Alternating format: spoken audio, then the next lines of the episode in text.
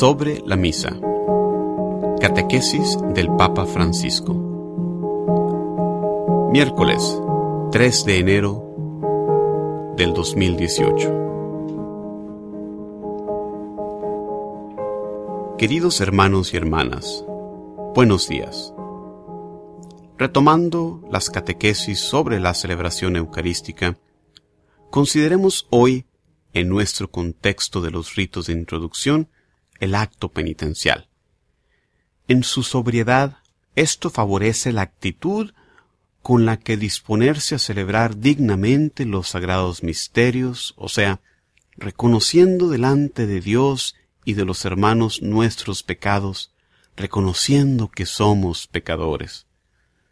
La invitación del sacerdote, de hecho, está dirigida a toda la comunidad en oración, porque todos somos pecadores. ¿Qué puede donar el Señor a quien tiene ya el corazón lleno de sí del propio éxito? Nada, porque el presuntuoso es incapaz de recibir perdón, lleno como está de su presunta justicia. Pensemos en la parábola del fariseo y del publicano, donde solamente el segundo, el publicano, vuelve a casa justificado, es decir, perdonado. ¿Quién es consciente de las propias miserias y baja los ojos con humildad, siente posarse sobre sí la mirada misericordiosa de Dios? Sabemos por experiencia que sólo quien sabe reconocer los errores y pedir perdón recibe la comprensión y el perdón de los otros. Escuchar en silencio la voz de la conciencia permite reconocer que nuestros pensamientos son distantes de los pensamientos divinos, que nuestras palabras y nuestras acciones son a menudo mundanas, guiadas por elecciones contrarias al Evangelio.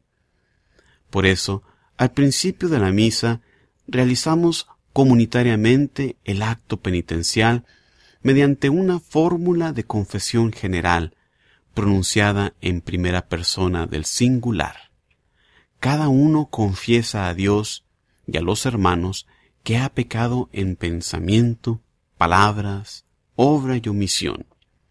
Sí, también en omisión, o sea, que he dejado de hacer el bien que habría podido hacer. A menudo nos sentimos buenos porque decimos, no he hecho mal a nadie. En realidad no basta con hacer el mal al prójimo, es necesario elegir hacer el bien aprovechando las ocasiones para dar buen testimonio de que somos discípulos de Jesús.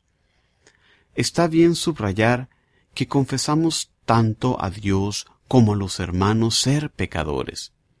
Esto nos ayuda a comprender la dimensión del pecado que mientras nos separa de Dios, nos divide también de nuestros hermanos y viceversa. El pecado corta, corta la relación con Dios y corta la relación con los hermanos, la relación en la familia, en la sociedad, en la comunidad. El pecado corta siempre, separa, divide. Las palabras que decimos con la boca están acompañadas del gesto de golpearse el pecho, reconociendo que he pecado precisamente por mi culpa y no por la de los otros. Sucede a menudo que por miedo o vergüenza señalamos con el dedo para acusar a otros.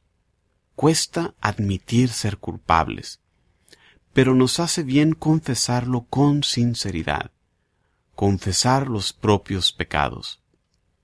Yo recuerdo una anécdota que contaba un viejo misionero de una mujer que fue a confesarse y empezó a decir los errores del marido. Después pasó a contar los errores de la suegra y después los pecados de los vecinos. En un momento dado, el confesor dijo, Pero señora, dígame, ¿ha terminado? Muy bien, usted ha terminado con los pecados de los demás. Ahora empiece a decir los suyos, decir los propios pecados. Después de la confesión del pecado, suplicamos a la Beata Virgen María, los ángeles y los santos, que recen por nosotros ante el Señor. También en esto es valiosa la comunión de los santos, es decir, la intercesión de estos amigos y modelos de vida. Nos sostiene en el camino hacia la plena comunión con Dios, cuando el pecado será definitivamente anulado.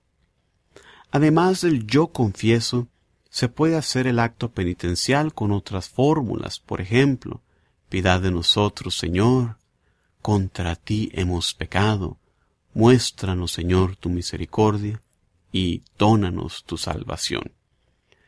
Especialmente el domingo se puede realizar la bendición y la aspersión del agua en memoria del bautismo, que cancela todos los pecados.